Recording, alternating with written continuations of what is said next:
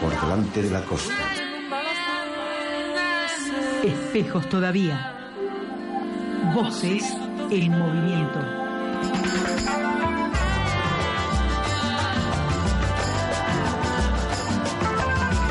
Espejos todavía. Resistencias populares a la recolonización del continente. Planificando la esperanza, organizando la rebeldía, estallando la digna rabia. Todas las tribus, todas en el aire.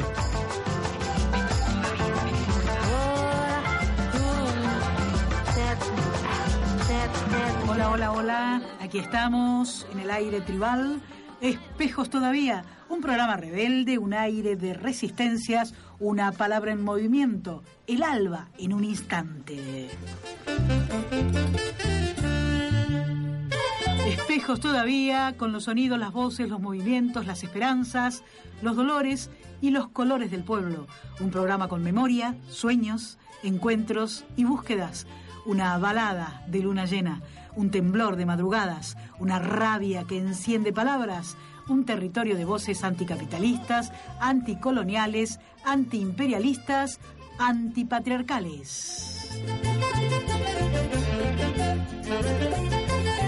Espejos todavía, la pasión de contar, el río en su desembocadura, la astilla del propio palo, el concierto del nunca más, la orquesta desafinada ensayando rebeliones, la guitarra que sale del ropero, la desmercantilización del presente, la imaginación del futuro nuestro, el programa del Moncada, la clase obrera revolucionando el paraíso, un primero de mayo abajito y a la izquierda. Espejos todavía, un programa clasista y socialista, en clave feminista. Hijos del pueblo te oprimen cadenas y esta injusticia no puede seguir. Si tu existencia es un mundo de penas, antes que esclavo, prefiere morir, prefiere morir. En la batalla la llena fascista, con nuestro esfuerzo sucumbirá. Y el pueblo entero de los anarquistas hará que triunfe la libertad. Trabajador, no más sufrir, el opresor ha de sucumbir. Levántate, pueblo leal, al grito de revolución social. ¿Tú crees todavía en la revolución? Preguntaría González Tuñón, poetizando un nuevo primero de mayo.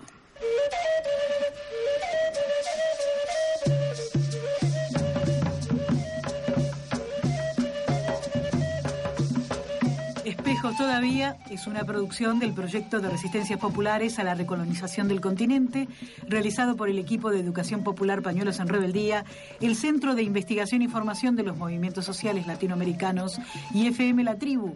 Cuenta con el apoyo de la Fundación Rosa Luxemburgo de Alemania. Producción general Rocío Claros, Lisa Bull, Natalia Di Marco, Claudia Corol y Liliana Daunes. Pueden bajar este y también programas anteriores o simplemente escucharlos en nuestra página www.espejostodavía.blogspot.com.ar. Conducción Claudia Corol y Liliana Daunes. Puesta en el aire María Naibacher.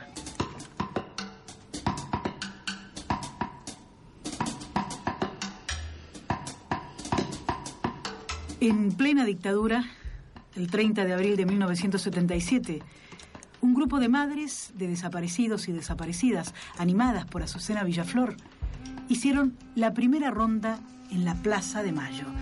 Fue un sábado y apenas pasaban de 10. Estaban inaugurando, aún sin saberlo, un nuevo tiempo de resistencia, creando con sus cuerpos un lugar de la denuncia absoluta de la maternidad necesaria para toda dignidad. Pasaron 37 años y las madres de Plaza de Mayo continúan su marcha. 37 años.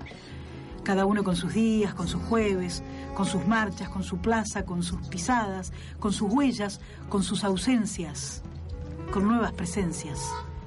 Cada madre con su dolor, con su bronca, con su esperanza, con su rebeldía, con su pañuelo blanco, creación cotidiana. Hazaña fecundada una y otra vez. Mujeres que se renacen para renacer a sus hijos e hijas, para renacernos, cuerpos que aparecen, los cuerpos que desaparecieron a contragolpe, a contramuerte, a contrasilencio. Hace 37 años, dicen ellas, se animaron a dar el primer paso en la Plaza de Mayo. Fue el primer desafío al terror, romper el inmovilismo, la parálisis, el miedo, andar para no quedarse, caminar para no parar. El primer paso en el centro mismo del poder, en la Plaza de Mayo, frente a la casa usurpada, frente a frente con los dictadores. Las lágrimas vueltas hacia adentro, los puños cerrados, la herida abierta, marchar para no aceptar. Palomas de la plaza, las llamó Cortázar, palomas volando desde su dolor hacia el cielo abierto, palomas que vuelan y vuelven cada jueves a recuperar la plaza tantas veces caminada. Cuentan que las piedras reconocen ya su andar. Cuentan que la pirámide de Mayo siente nostalgias de madres todos los días que no son jueves. Cuentan que los edificios que rodean la plaza, esa Casa Rosada, esa catedral, ese cabildo, se avergüenzan ante sus miradas. El primer paso, marchar. Ronda redonda de la resistencia, ronda que se camina sin comienzo ni final, ronda redonda de la dignidad. El primer paso. Enjugar el espanto y acorralarlo en los límites mismos de un pañuelo. Andar a tientas en un juego de espejos, de sombras, de ausencias, de exigentes presencias, deshacerse y rehacerse en cada caminar. Magia de madres pariendo hijos, magia de hijas pariendo madres, magia de pañal vuelto pañuelo, símbolo, grito. El primer paso. Demanda absoluta, aparición con vida, vida y aparición anuncio de un nacimiento que continúa, grito que exige, primero por uno, después por todos y todas, primero por todas y todos, después por todo. Que aparezcan con vida mi hijo, luego tu hija, luego nuestros hijos e hijas, luego todos los desaparecidos y desaparecidas, el trabajo desaparecido, el salario desaparecido, la educación desaparecida, la salud desaparecida, que aparezcan con vida, que nos devuelvan los cuerpos animados de pasión duradera, nada muerto, todo vida, nada congelado, todo movimiento. Cuánto frío y lluvia, calor y vientos pueden aguantar un solo cuerpo que no se rinde. Dicen que la Plaza de Mayo se ha llenado de palomas desde aquel 30 de abril. Dicen que las palomas metieron sus patitas en la fuente y se volvieron pueblo en la resistencia. Dicen que hoy son menos madres las que van quedando, apenas un puñadito. Dicen que muchas más viven repartidas en esa plaza y otras tantas en el río de la Plata. Polvo enamorado. Van en su último gesto en búsqueda de sus hijos e hijas locas de la plaza, rebelión de azucenas, el amor que nos preña en el vientre mismo de la historia, a fuerza de ternura, incendiando el olvido. Andan, con la mirada buscan, traspasan los muros, las puertas, las personas, preguntando, rogando un dato, una esperanza mostrando una foto gastada desesperadamente, juntándose con otros con idéntico caso. En las plazas, en los medios de difusión, por toda la ciudad, por todos lados y por las calles andan y preguntan ¿Quién lo llevó? ¿A dónde, dónde? La oscuridad no cesa todavía. ¿Pero dónde? ¿En qué lugar los? Si es que los para acabar con esto de una buena vez. Para acabar con esto de una buena. Andan, con la mirada buscan, traspasan los muros, las puertas, las personas, preguntando, rogando un dato, una esperanza, mostrando una foto gastada desesperadamente Texto y canción dedicada a madres. El texto de Claudia Corol, la canción Araca, la cana, en este espejos todavía de finales de abril. Sí, mañana 30 de abril, un nuevo aniversario y bueno, las madres siguen rondando siempre nuestros corazones. Eh, estamos acá con Oscar Delgado, que lleva participa de un centro de acción popular que lleva el nombre de una de ellas, de Olga Márquez Daré, de, Capoma. Bienvenido, buenas tardes otra vez, Oscar, en nuestro programa. ¿Qué tal? Buenas tardes para todos y todas las que escuchan.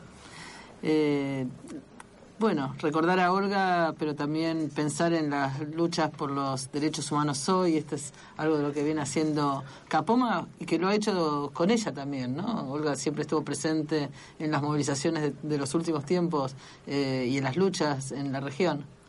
Eh, claro, sí, hay parte del grupo, parte del grupo que hoy integramos Capoma la conocieron de, joven en ese momento, eh, en los años 90, y eh, se formaron como grupo de apoyo a las madres de detenidos desaparecidos de Ledesma Jujuy. Pero sí, Olga no se quedó solamente este, en el reclamo por justicia por todo lo que pasó en la dictadura, sino que lo, eh, lo veía, veía como una continuidad en el tiempo con las injusticias sociales que se vivían en ese momento y se siguen viviendo actualmente en Jujuy, en Salta, en el norte y, bueno, la pata ambiental, la denuncia que hizo por la contaminación ambiental que hace el ingenio, el apoyo, acompañamiento a la lucha de los pueblos originarios y rurales de la zona por el acceso a la tierra en un momento que se empezaba a incrementar este tema ¿no? de los desalojos violentos, em, los desmontes, también participó en la lucha contra los desmontes, incluso apoyó poco antes de morir lo que era lo que surgía en ese momento, que se cumplen 10 años de la lucha de la Reserva Natural de Pizarro que ahora es un parque nacional, este, y se le ha reconocido el acceso a la tierra a la comunidad Wichi, ¿no? Eh, no se pudo salvar todo, algunas cosas raras que todavía siguen circulando ahí, pero es parte de la lucha, así que en todo eso estuvo, estuvo Olga y,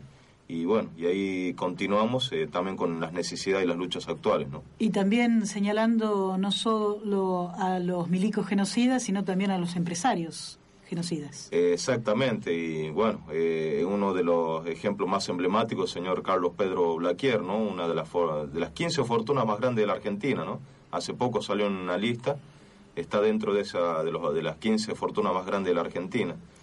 Y bueno, esas fortunas, por supuesto, están manchadas con sangre de, más de 100 años de explotación.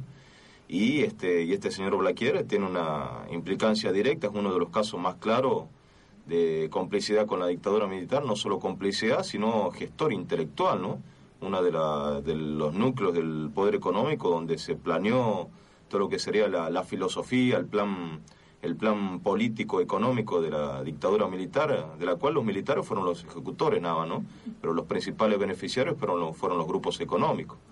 Hoy, en estos días, se escucharon denuncias de la abogada, de está haciendo la querella contra Blaquier, e incluso de testigos eh, que han sufrido amenazas, agresiones. se está haciendo el juicio, pero en un contexto eh, incluso diferente al que se vive por ahí en otras provincias. Eh, sí, claro. sí, hay varios grupos querellantes, ¿no? Este, entonces hay varios, varios abogados. Una de ellas, la doctora María José Castillo, este, que su casa familiar fue agredida el día 24 de abril, le tiraron unos piedrazos le rompieron los vidrios mientras ella estaba desayunando con la familia. Tiene dos nenes chiquitos, una, una bebé y otro nene de tres años. Este, así que eso es parte de todo el clima hostil que viene generando. Eh, a mí me pasó también el día 24 de marzo, mismo en Ledema, después del acto, iba caminando con la bandera, ya había terminado el acto y voló un piedrazo no sé dónde que me pasó a, medio metro. Este, y hay todo un clima así en la zona a los testigos que, que, han aportado justamente y testigos centrales, ¿no? de, que han vivido justamente esa época del secuestro y la desaparición, sobrevivientes, eh, ahora están siendo acosados por la empresa que busca ladero, gente, gente que se sabe que trabaja para, para la empresa como eh, están en seguridad, pero muchas veces andan de civil, no es muy claro la relación, pero se sabe que trabaja para la empresa. Y, la andan siguiendo, digamos, varios de estos testigos y, le hacen comentarios en una forma quizá más diplomática, pero que no deja de ser un apriete porque dice, mira, la empresa quiere hablar con vos, eh, tenemos una propuesta para ofrecerte. Y, se sabe que lamentablemente, bueno, muchos acá de los que conocen la historia, eh, hay una figura este, que es Melitón Vázquez, que era el secretario del sindicato azucarero en los años 70, histórico, ¿no? Eh, lamentablemente en, los testimonios del año pasado eh, dijo una versión completamente distinta de lo que había vivido. y entonces ese es uno de los casos que, sabemos que lo ha, comprado pero a todo esto, a todo esto, y lo decimos ya, ya se conoce, lo, se sabe, pero a todo esto el sindicato actual, el secretario del sindicato actual, en uno de los depósitos de cosas de viejo, este, se encontraron eh, las actas del sindicato del año 69 hasta el 86, donde revierte todo, toda, esa, toda esa versión ¿no? de, Melitón Vázquez, está todo testimoniado, justamente que lo que decía era falso y que coincide con lo que testimonian los sobrevivientes, ¿no? Así que ahí vemos cómo es el, el acoso de la empresa, eh, apretando a la gente. Hay muchos los sobrevivientes que hoy viven en un estado económico terrible. Este, eh, unos de ellos han muerto el año pasado, están en un estado de miseria espantosa y, realmente se, se, sirven de esas necesidades para ofrecerles dinero y, y que no haya problemas con la empresa, que para que todos vivan mejor, ese es un poco el discurso. ¿no? La amenaza de irse también de, la región, ¿no? Y, esa ya es la amenaza a toda la población en general, ¿no? Que con esto de los juicios lo que va a significar es que va a perjudicar justamente a, la empresa, que va a hacer que cierren las fuentes laborales. Y entonces eso también es un rumor continuo que por la cual utilizan los medios de comunicación tanto de la zona como provinciales, este, en Salta también utilizan grandes medios, también como el diario El Tribuno, de la familia Romero. Eh, también, ¿no? Para esparcir todos esto, estos rumores, otra vez el miedo, metiendo miedo a la gente. Y nuevamente el mismo discurso, eh, eh, están en lucha permanente la gente del sindicato. resulta que, que fue mm, que eficaz que la justicia de Jujuy que ahora han elevado juicio y está procesado el secretario del sindicato azucarero por el paro del año pasado, donde hicieron una toma de la planta gas del ingenio Ledesma. Y, bueno, y se han tomado más de 30 años e incluso han demorado en procesar este a, este señor Carlos Pedro Blaquier, ¿no? Así que ahí vemos cómo funciona todo esto. estuvimos participando en esta semana que pasó, Oscar, en una reunión de trabajo sobre alternativas a esta situación. Es decir, eh, en el proyecto de resistencia está la recolonización del continente que promovemos desde panelos eh, en rebeldía, con organizaciones como Capoma y otros colectivos, estamos pensando, bueno, cómo poner en debate temas de, alternativas, no solo la denuncia. Y en ese sentido decíamos, eh, bueno, es interesante pensar las lógicas de soberanía territorial, el concepto mismo de territorio en los movimientos sociales. Me gustaría una reflexión tuya sobre esto, cómo en la región, en el noroeste, eh, se están dando eh, búsquedas y batallas alrededor de este tema del territorio. Bueno, sí, en las búsquedas venimos confluyendo con otras organizaciones, unas de alcance nacional, como es el MNCI, que tienen presencia en Jujuy y están teniendo contacto con la zona rural de Salta, y distintas organizaciones. El Movimiento Nacional Campesino Indígena. Claro, exactamente, sí.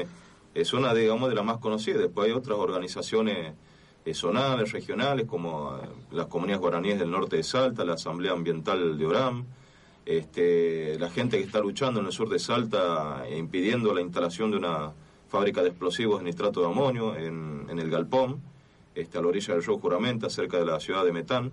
También hay un nucleamiento muy fuerte de familias campesinas, todo que justamente están viendo eh, cómo le avanza con distintas caras este modelo de saqueo. Y a través de, de esa experiencia de lucha que parten de defender el territorio, eh, incipientemente estamos tratando de armar como una red de cooperativa, eh, digamos, ecológica, el nombre, digamos, que sería ahora para reconocerla, pero no deja de ser un, este, revalorizar la producción tradicional, historia, ¿no?, de permanencia en un territorio, y mm, todavía, digamos, en forma incipiente, pero que estamos dando nuestros primeros pasos. Por ejemplo, la gente de ahí de, de MNCI en Palmasol, en Jujuy, ahí se ha formado la Asociación Tierra Fértil de Familias Campesinas e Indígenas, muchos productores de verduras, hortalizas, de cría de animales, productores de maní. Entonces, bueno, se están viendo cómo focalizando este, por ahí cuál es uno de los principales productos, en este caso el maní, ¿no? De muchos pequeños productores y que también se está haciendo una transición hacia la producción agroecológica, ¿no? También una zona de mucha producción y hortícola, y eso está quedando medio como en un sándwich, ¿no? Entre la caña de azúcar eh, del lado de Ledesma y del lado de Salta, hay incluso grandes finqueros que tienen tierra tanto en Jujuy como en Salta, este, entonces le están encerrando entre los dos grandes monocultivos, ¿no? A la gente, ¿no? Así que estamos confluyendo tanto en acciones de lucha. En marzo frenamos, hasta ahora está frenado, un desmonte de 12.000 hectáreas en esa zona de Jujuy, una zona única donde hay palmares mezclados con los bosques secos chaqueños y la transición hacia la selva yunga con la primera serranía, o sea, empieza la llanura chaqueña, o sea, son las últimas serranías, y se da toda una variedad de bosques que la gente ha sabido utilizar, las comunidades campesinas criollas desde hace más de 100 años y las indígenas, por supuesto que mucho más, ¿no? Así que esa más o menos la, un poco lo, lo que estamos tratando de hacer ahí en, en, toda esa región, de preservar los bosques, la cultura, formas tradicionales de producción, en forma incipiente, pero vamos a ver que este, de irlo, irlo fortaleciendo y, bueno, creo que forma parte de muchas otras acciones que se están haciendo en el país eh, internacionalmente contra estos monstruos de saqueadores planetarios, ¿no? Vamos a, escuchar una canción que de algún modo eh, habla de, de, estos desmontes. Es el dúo Coplanacu en Espejos Todavía.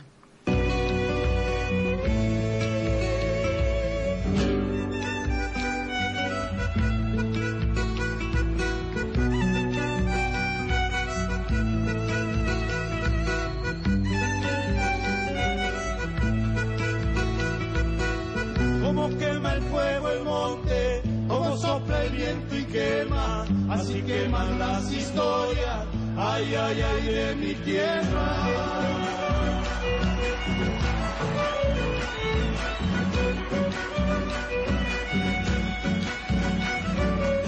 Desde que tengo memoria, está en mi cuna y mi sol, donde se crían mis hijos, donde me he criado yo.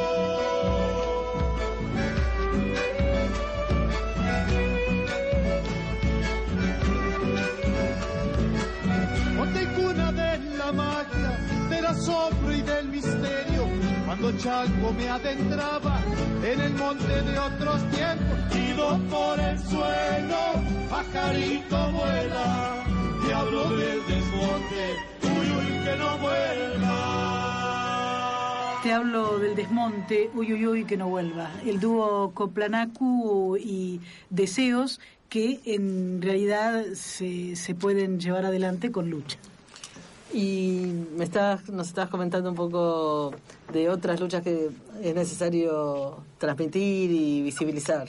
Claro, sí. Eh, bueno, ahora actualmente se cumplen 30 días de, de una lucha que encararon eh, este, mm, obreros del campo, jornaleros de la empresa Ledesma en el pueblito del Talar, que es un pueblo que está a 60 kilómetros de, de Ledesma, ya en el límite con Salta y son 180 personas que han sido desplazadas ahora con una nueva tecnología, máquinas plantadoras de caña de azúcar, y en un lugar donde la empresa desde el año 2010-2011 ha desmontado 5.000 hectáreas, tiene permiso para desmontes más, e incluso ha arrendado 10.000 hectáreas más a pequeños productores de la zona, con justamente este gran negocio en crecimiento de los biocombustibles, ¿no? Y ellos han montado una campa frente a la Rosadita, que es la mansión de los Blaquier, al lado de, de la fábrica en la plena ciudad de Ledesma. Entonces están resistiendo, están haciendo marcha ahí en la zona, buscando el apoyo de toda la gente. Y ahí se demuestra en la práctica cómo este, los que ponen en, riesgo la fuente laboral es la, misma empresa, ¿no? Eh, aplicando más modernización, sí, por supuesto más producción, más desmonte, pero que no significan este, más, trabajo para la gente, ¿no? Es todo, todo lo contrario. Así que ahí están luchando eh, incluso vienen sus familias a acompañarlo y, solamente con, el aporte de la gente del lugar, de varias organizaciones, que se lleva comida, se cocina ahí en la calle, están ahora pasando, está lloviendo mucho, y a las noches se ponen fresca y, ya hay niños que eh, tienen casos de neumonía por este, este acampe y, bueno, y, eso digamos pocos medios de estos nacionales lo, lo difunden, ¿no? Así que esa es la muestra clara de hacia qué progreso nos quieren llevar estos monstruos corporativos y cómo tenemos que dar la lucha, visibilizar todo esto y, defender el territorio que es el que justamente nos va a dar eh, futuro y bienestar para todos, ¿no? Cuando hablábamos en esta en este encuentro de territorio decíamos hay varias maneras de entenderlo y varias maneras de defenderlo. Eh, por ejemplo, cuando se estaba diciendo no a la instalación de la planta de nitrato de amonio en el galpón, es también una manera de cuidar y defender el territorio. Sí, exactamente, porque eso va a ser el 85% de esos nitrato de amonio está destinado para la mega minería, porque ahora importan ¿no? todos los, los explosivos para mega minería. Así que realmente eh, toda esa gente que se ha criado en esa zona, todavía queda una gran franja de monte, ese río que atraviesa Salta, Santiago del Estero, Santa Fe y desemboca en el Paraná, fue el que provocó la inundación de, de 2003 en Santa Fe justamente, pero por todos los desmontes que se hicieron, ¿no? O sea, se le agrega, se le agrega una más y, ese territorio justamente es asiento de nuestra cultura, una forma de ser, de historias humanas, y, eso, digamos, es lo que nos están por borrar este y aniquilar, digamos, quizá irreparablemente, ¿no? Entonces el territorio son parte de bienes naturales, materiales y bienes este, espirituales, digamos, intangibles, pero que tienen que ver con la presencia de una tierra sana, eh, un bosque, un río, los cerros, eh, que no están siendo, digamos, agredidos por esta, estos sistemas de saqueo, ¿no? Así que para nosotros el territorio vivo es futuro y, pan de futuro para todos y por eso defenderlo, ¿no? Y nos queda para que sigamos multiplicando este, este accionar. El pueblo soberano y no admite sumisión a las multinacionales. Los pueblos de Anta y Metán no queremos ser cómplices del saqueo de nuestros recursos naturales y la destrucción de la cordillera. Luchamos en defensa del agua que nos provee el río Juramento, fuente de vida. Basta de atropellos del poder político que entrega el futuro de nuestras comunidades. Gracias, Oscar Delgado. No, gracias a ustedes. Igual, seguiremos en contacto. Del mar. Resistencias populares. A la recolonización del continente. Espejos todavía. Porque los dioses ni comen ni gozan con lo robado. Espejos todavía. Se nos quedó el maleficio de brindar al extranjero nuestra fe, nuestra cultura, nuestro pan, nuestro dinero. Todas las tribus, todas, espejos todavía. Voces en movimiento. En los aires de rebelión. Espejos todavía. Espejos todavía. Espejos todavía. Espejos todavía. Espejo se emite por la 88.7, podés escucharnos por internet si cliqueas www.fmlatribu.com y también andamos por los aires de Radio Sur y Radio Che Barracas de Buenos Aires, Radio Zumba La Turba de Córdoba, Radio FM La Riachuelo de Buenos Aires, Radio Libre de Santa Teresita, Radio Aijuna de Quilmes, Radio La Caterva de Buenos Aires, Radio Curva de Salsi Puedes Córdoba, FM La Retaguardia de Buenos Aires, Aire Libre de Rosario, FM Sur y Radio Nauta de la Ciudad de La Plata, Radio La Negra y Radio Alas del Bolsón, Radio La Voz Lenca, Radio La Rojita y Radio Guarajambala de Honduras y la red Nosotras en el Mundo Radio Feminista. Espejos todavía, un devenir de pensamientos y gestos, un desafío al sentido común, un andar con otras y otros, un palidecer de vergüenzas propias, los dolores que nos quedan y las libertades que nos faltan, la ternura en su laberinto, el grito en su poesía.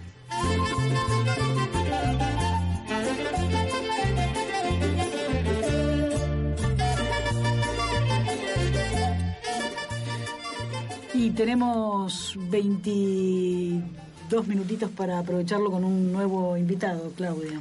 Sí, y un invitado con el que estamos eh, celebrando la salida una vez más de la revista Devenir, eh, una producción colectiva, colectivo de papel, dice acá. Eh, Nueva etapa de Devenir. un esfuerzo de pensar esta realidad y de pensarla eh, sin concesiones a, las lógicas impuestas. Eh, Bruno Napoli, bienvenido. Bueno, muchas gracias por la invitación, muy amables. Y como estoy preocupada por el tiempo y porque es bien desafiante el tema, eh, Bruno, vos hiciste una de las eh, notas centrales de, esta, de este número de la revista, eh, que tiene que ver con las continuidades y rupturas de la dictadura y, te metiste con el tema económico en particular. ¿no? el uso de la herencia es el artículo y me gustaría así como que puntualices algunos de los temas centrales que como hipótesis planteas acá para, para el debate. lo, lo principal es el concepto de herencia, porque viste que todos los gobiernos cuando asumen dice tenemos una pesada herencia. Bueno, el uso de la herencia que han hecho cada uno de los gobiernos de la apertura democrática ha sido realmente novedosa, porque en realidad no se quejaron tanto de la herencia, o si se quejaban, no importaba porque la usaban. ¿A qué nos referimos con herencia? La herencia concreta de toda una legislación formal de la dictadura redactada por Videla y Martínez Dios, de puño y letra, de las cuales más de 500 leyes aún sobreviven. Si nosotros acá quisiéramos formar un banco, nosotros cuatro, más las chicas que están operando en la cabina, deberíamos ir a la ley de Martínez Dios, la ley de entidades financieras, que se sancionó en el 77, que regula todos los bancos financieras y cajas de crédito en la Argentina, todas se rigen por una ley escrita de puño y letra por Martínez Dios y firmada y promulgada por Videla. Si nosotros quisiéramos hacer una inversión desde el exterior, todo lo que invertimos y el giro de utilidades también está regido por una ley de Martínez Dios. Eh, esas son algunas. Algunas de las leyes derivadas de la 1050, el decreto 1050 de confiscación de propiedades, también siguen vigentes. Em, la ley de subversión económica, penaba delitos eh, que era una excusa para la persecución de empresarios financieros y banquistas, de, eh, financistas y banqueros, perdón, se derogó recién en el 2002 y por pedido del Fondo Monetario Internacional, pero se reemplazó por otra ley, la ley antiterrorista que tiene un apartado de delitos económicos. En realidad es un reemplazo de esa ley de Martínez Dios. Con lo cual, un poco el juego de la, de la nota iba por ahí, por pensar cuánto de la jurisprudencia actual, del digesto actual en la Argentina, está escrito por Videla y Martínez Dios. Cuando yo vi el 24 de marzo la tapa de página 12 con Videla y Martínez Dios tachado, digo, pero esto me tira. Esa tapa no es real. Digo, estos tipos siguen vigentes en cualquiera de los negocios que todavía se están haciendo que se profundizaron en los 90. Hay un libro interesantísimo, interesantísimo por lo perverso, que publica Martínez Dios en el año 92, y lo pueden ubicar, está por MC Editores, que se llama 15 años después. En ese libro él celebra el menemismo, festeja que él, que Carlos Menem, tome toda su legislación y la vuelva a reutilizar, que incluso utilizando varios de sus ministros, ¿no? Este, y que genere nuevas leyes que tienen que ver con su política. Por ejemplo, la ley de liquidación de eh, soja dólares. Ustedes vieron que si, eh, todos los que siembran soja en la Argentina la venden al exterior. Bueno, no tienen ninguna obligación en liquidar esas divisas al Estado Nacional. La pueden liquidar cuando quieran. Esa es una ley de la época del menemismo basada en las políticas de Martínez Dios. Y eso es una herencia que nadie se anima a tocar. Por eso cada tanto el gobierno nacional tiene que sentarse con los sojeros y pedirles por favor que liquiden todo lo que están exportando para tener dólares en el central.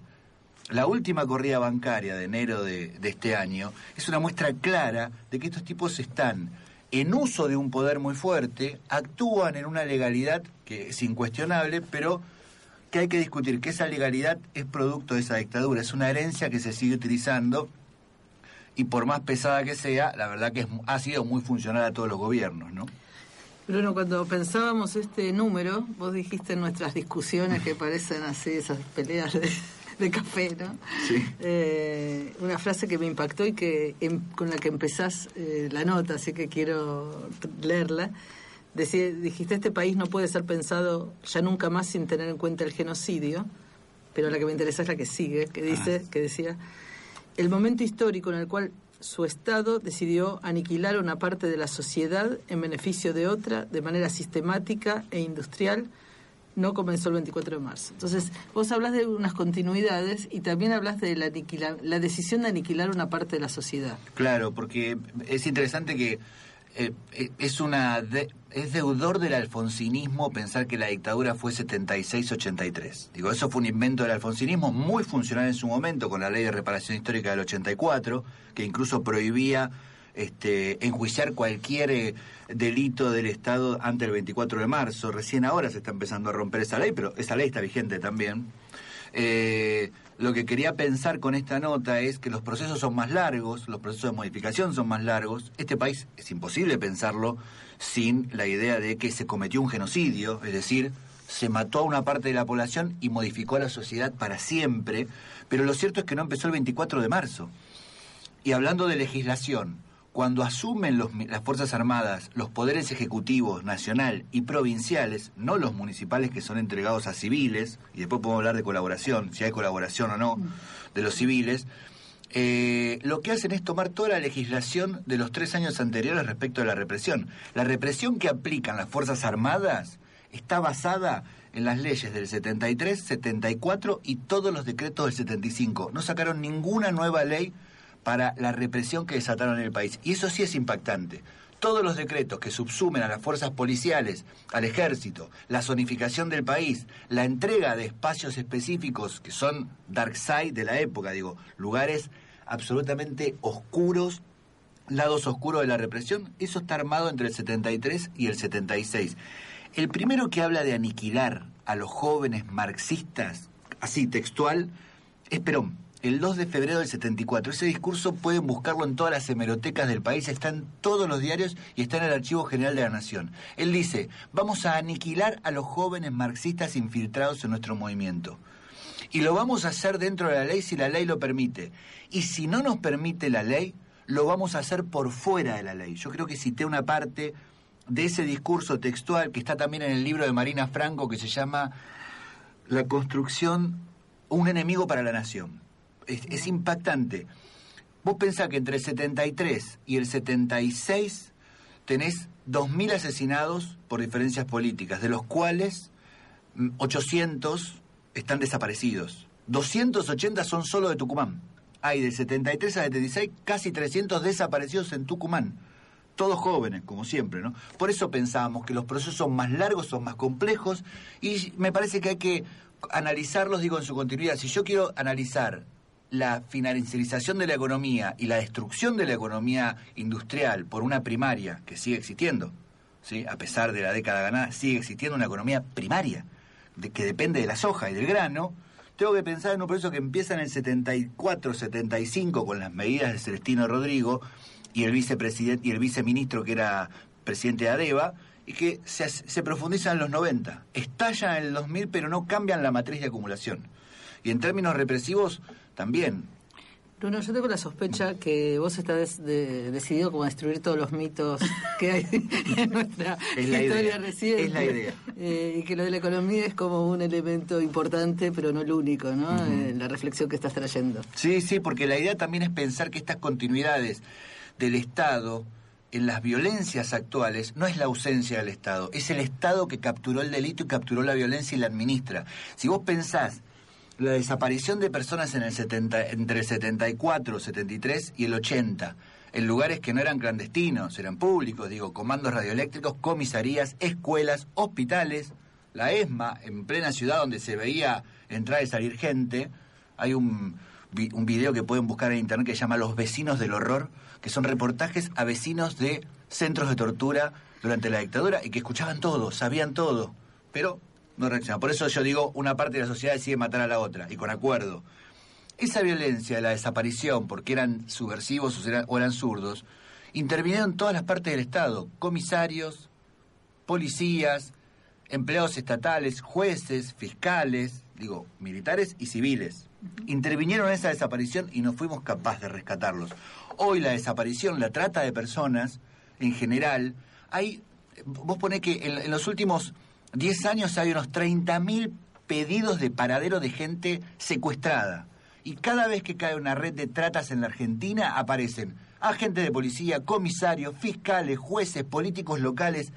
Es impactante. De nuevo el Estado participando en la desaparición de personas y las huesquerías, los puteríos, son lugares públicos, sabemos dónde están. No somos capaces de ir a arrancar de ahí a esa gente y sacarla. Digo, es gente a la que se le nuevamente se le quita la soberanía del cuerpo el Estado interviene. El Estado no está ausente, está más presente que nunca. Pensá en el juicio a Marita Verón cuando una de las chicas rescatadas le dice al juez, yo no sé qué decirte porque vos eras cliente nuestro. y él terminó absolviendo a los 13 imputados. Eso es lo que pasa. Entonces digo, esas continuidades están, si esa violencia la ejerció Videla y Martínez Dios, esa violencia estatal concentrada, finalmente en democracia, tuvo barreras, pero no desapareció, sino que se atomizó en distintos espacios de poder en los, los municipios de la provincia de Buenos Aires, con intendentes que hace 22 años, 23 años que gobiernan esos municipios, son escandalosos en los espacios de corrupción y de intervención estatal sobre estos lugares, a los cuales no intervienen, ¿no? Digo, están llenos de lugares con chicas encerradas laburando o lugares con menores laburando. Digo, cada vez que se encuentra en el campo un espacio con nenes trabajando, eso también es trata de personas. Eso es un secuestro de personas con connivencia del Estado. Y después aparece el hijo de puta de Ángel diciendo que hay que legalizar el trabajo infantil. Lo que está queriendo legalizar son los delitos. Y eso, eso es también la participación del Estado. Y él es parte del Estado ahora siendo diputado. Es, es muy fuerte, digo, tiene que haber un repudio muy fuerte sobre eso, ¿no? Claro, vos hablás de la, continuidad que significa la legislación, pero hay todas estas implicancias que tienen que ver con eh, una cultura de muerte y una complicidad histórica de una parte de la sociedad civil. Digo, ya no hablamos del Estado ni de las instituciones, sino la, la sociedad civil. que son cuestiones sociales. Si en los 70 eran subversivos o zurdos, hoy son negros o putas. Entonces, se, se los puede tratar así, es impactante eso. Siempre hay una descalificación desde lo discursivo, que es profundamente racista y profundamente segregacionista. las mujeres secuestradas con connivencia del Estado para quitarle soberanía en su cuerpo son putas, punto. Entonces no hay por qué rescatarlas. Y los que están en el campo y son todos negros, pobres, ¿qué, por qué hay que rescatarlos? Es impactante. Antes eran subversivos, o zurdos. La muerte de un indígena no tiene aparentemente el mismo valor que... No es un ciudadano, no es un ciudadano, eso es impactante. Y eso también es connivencia discursiva y ahí yo ahí creo que tenés razón, es muy pertinente lo que decís. Ahí está la intervención, digo, de lo social, ya no podemos echar la culpa al Estado. Está lo social como un componente fuerte y como un discurso que recorre todos esos cuerpos a los que yo me incluyo. Me acuerdo que lo charlábamos en relación a otro tema que es un bien de actualidad que tiene que ver con eh, los asesinatos y las muertes de pibes, de pibas en los barrios. Eh, vos decías también en algún momento algo que se refiere en este artículo, eh, bueno, una, una parte de la sociedad que decidió aniquilar a otra, ¿no? Digo, esto tiene una fuerza tremenda. Sí, decía aniquilar a otra. Vos fíjate lo que piensan sobre los pibes en la villa cuando los matan. Y son negros. Ahora, si muere un chico de clase media, te dan el nombre de pila, murió Matías un joven jugador de rugby que tenía un futuro promisorio. Encima son oráculos. Tenía un futuro promisorio. ¿Cómo sabes que tiene un futuro promisorio? Cuando muere un pibe de la villa, muere un menor. No hay nombre, no hay nombre propio, no hay apellido, no hay historia ni futuro promisorio. El delito lo que está haciendo es dejar sin pibes el conurbano. Digo, los pibes o se matan entre ellos, o los matan los narcos o los mata la policía pero se nos está dejando sin pibes el conurbano. Y hay una connivencia de, bueno, mueren esos pobres, no hay problema, digo, son muertes residuales. Es como, es la misma justificación, ahora ya descarnada de los linchamientos, que no son hechos de violencia los linchamientos, son delitos directamente, y delitos organizados desde los medios de comunicación. ¿La justificación cuál es? Uno menos. Ahora, si matan a un vecino no es uno menos. ¿Sí? Eh, acabas de mencionar algo que, a lo que iba a ir, los medios de comunicación, ¿no? Como uno de los elementos, no el único, pero que está construyendo parte de esta cultura colonial, colonial o racista, como le, podemos poner varios nombres. Sí, sí, sí. Las sociedades virtuales actúan eh, como sociedades por repetición. Cuando fue la masacre de Bowling for Columbine, la que, la que firmó Michael Moore, dos estudiantes entran a una escuela y matan decenas de compañeros suyos, lo único que se fijaron es que las cámaras estén prendidas. Y luego de eso hubo un montón de hechos parecidos, porque eso se pasó por los medios de comunicación hasta el cansancio. Hace tres años, cuando hubo un caso muy famoso de un hombre que tiró ácido en la cara de su esposa por una discusión, lo pasaron un montón de veces en la tele y después aparecieron un montón de casos donde las peleas de pareja se resolvían de esa manera, tirándole ácido o algo. Digo, las sociedades funcionamos por repetición. Hay un linchamiento algo que hay que decirlo, los que vivimos en el conurbano muchos años, existió siempre. Las palizas de vecinos a un chorro existieron siempre. Se, se viralizaron a través de las redes sociales. Se les puso el componente del discurso racista y fueron un éxito. Lo único que hicieron fue organizar el delito desde lo mediático. No son hechos de violencia, son hechos delictivos que tienen que ser penados por la ley. Y estamos casi acercándonos al final, pero hay un tema que me parece que es eh, muy significativo y que hace al debate que quisimos proponer también desde eh, esta revista de venir, que es el tema de los usos de la memoria. ¿no? Es decir, hay una construcción eh, simbólica que ha hecho un relato de la historia y, de la historia reciente, de la historia de la dictadura. Vos de alguna manera lo mencionabas al pasar, pero me parece que es interesante pensar qué es lo que se ha montado con una memoria oficial y qué es lo que habrá que desmontar en varios... es interesante porque todos los discursos, sobre todo el discurso de la década ganada, ¿sí? de la década de la inclusión, lo que hace es obturar realmente dónde comienzan y terminan estas políticas. Cuando vos hablas de política de memoria, ¿qué es una política de memoria? El Estado rompe algo y a los, a los 10 años lo repara mata a alguien y a los 10 años lo indemniza. Esas son políticas de memoria. La justicia no es política de memoria. La justicia lo que hace es aplicar las políticas de memoria al Ejecutivo o al Legislativo las primeras políticas de pero memoria. También está, bueno, no voy, pero el Papa que te lo puede santificar. No, el Papa puede santificar al, sí, a Juan Pablo II. Que se reunió con los genocidas. Que se reunió con los genocidas, que protegió a pedófilos, digo, que estableció alianzas muy fuertes con dictadores este, en contra de los militantes políticos. Bueno, y podemos hablar de Juan Pablo por no hablar de Bergoglio. Por no hablar de, Bergoglio, antes de ser Francisco. Sí, sí, es cierto, pero, pensaba esto, digo lo, que hacen estos discursos de apropiación de la memoria es obturar la posibilidad de verlos históricamente. Yo no podría entender las políticas de memoria actuales si no entendiera que el problema de los desaparecidos fue un problema para todos los gobiernos y el principal fue la misma dictadura. La primer política de memorias, de indemnización y de reparación económica para familiares desaparecidos la redactó Videla en el año 79, sacó dos leyes y después saca una en el 83, Viñone antes de irse. Digo, esas fueron las primeras políticas de memoria. Sobre esa política de memoria que las dicta el Estado, y una de ellas está vigente todavía, la 22062, si buscan en el digesto actual, todavía está vigente. Se puede cobrar, si un familiar desapareció, puede cobrar por una ley de Videla. Es impactante eso. Todas esas políticas de memoria se siguieron construyendo en los 80, muchísimas en los 90 y algunas más del 2001 para acá. Lo que pasa que si yo capturo ese discurso y digo que lo inventé yo, no hay nada antes y no hay nada después. No es mentira que se hizo mucho, lo que es mentira es que comienza en el 2003. Y digo, y eso no creo que sea eh, el efecto de perversión de los que construyeron esta política de memoria, sino simplemente es un negocio político, pero digo, no me permite analizarlo en su dimensión, poder tener esta visión más rica, más amable con la historia, de derribar mitos en serio, digo, pensar en eso, ¿no? Es que no resulta amable para algunos. No, no, bueno. no, no, lamentablemente no, para mí tampoco, porque me invitan alguna vez y de, otros me desinvitan. Eh, Bruno, espero que podamos seguir charlando y quienes tengan interés en estos temas, la revista de Venir se, la pueden buscar. Va a estar eh, desde mañana en todos los kioscos de revistas. A solo 20 manguitos. A solo 20 pesos, sí, sí. por 20 pesos esta discusión. Gracias por la invitación. Pasó por espejos todavía Bruno Napoli y bueno, ponemos este, en, discusión también una, una canción. Eh, en este caso es un joven del, del sur que nos habla de la primavera de los 70. Asterisco, canta.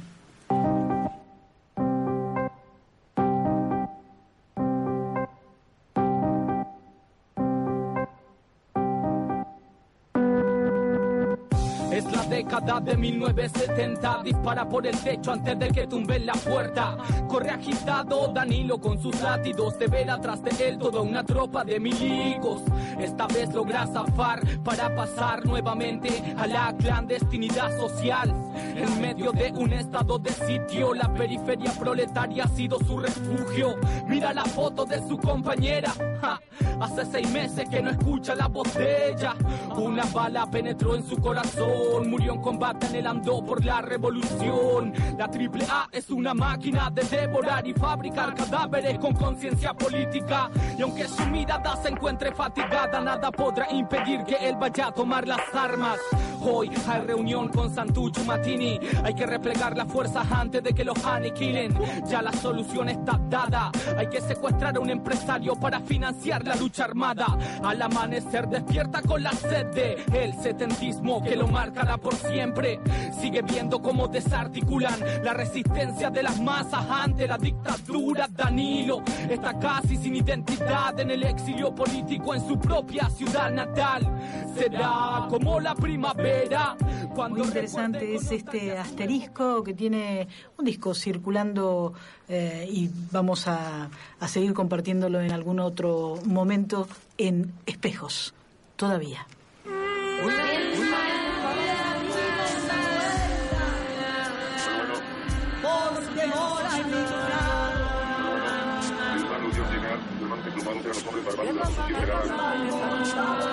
Espejos todavía, espejos todavía. Todas las tribus, todas en el aire de la tribu y en los aires de rebelión.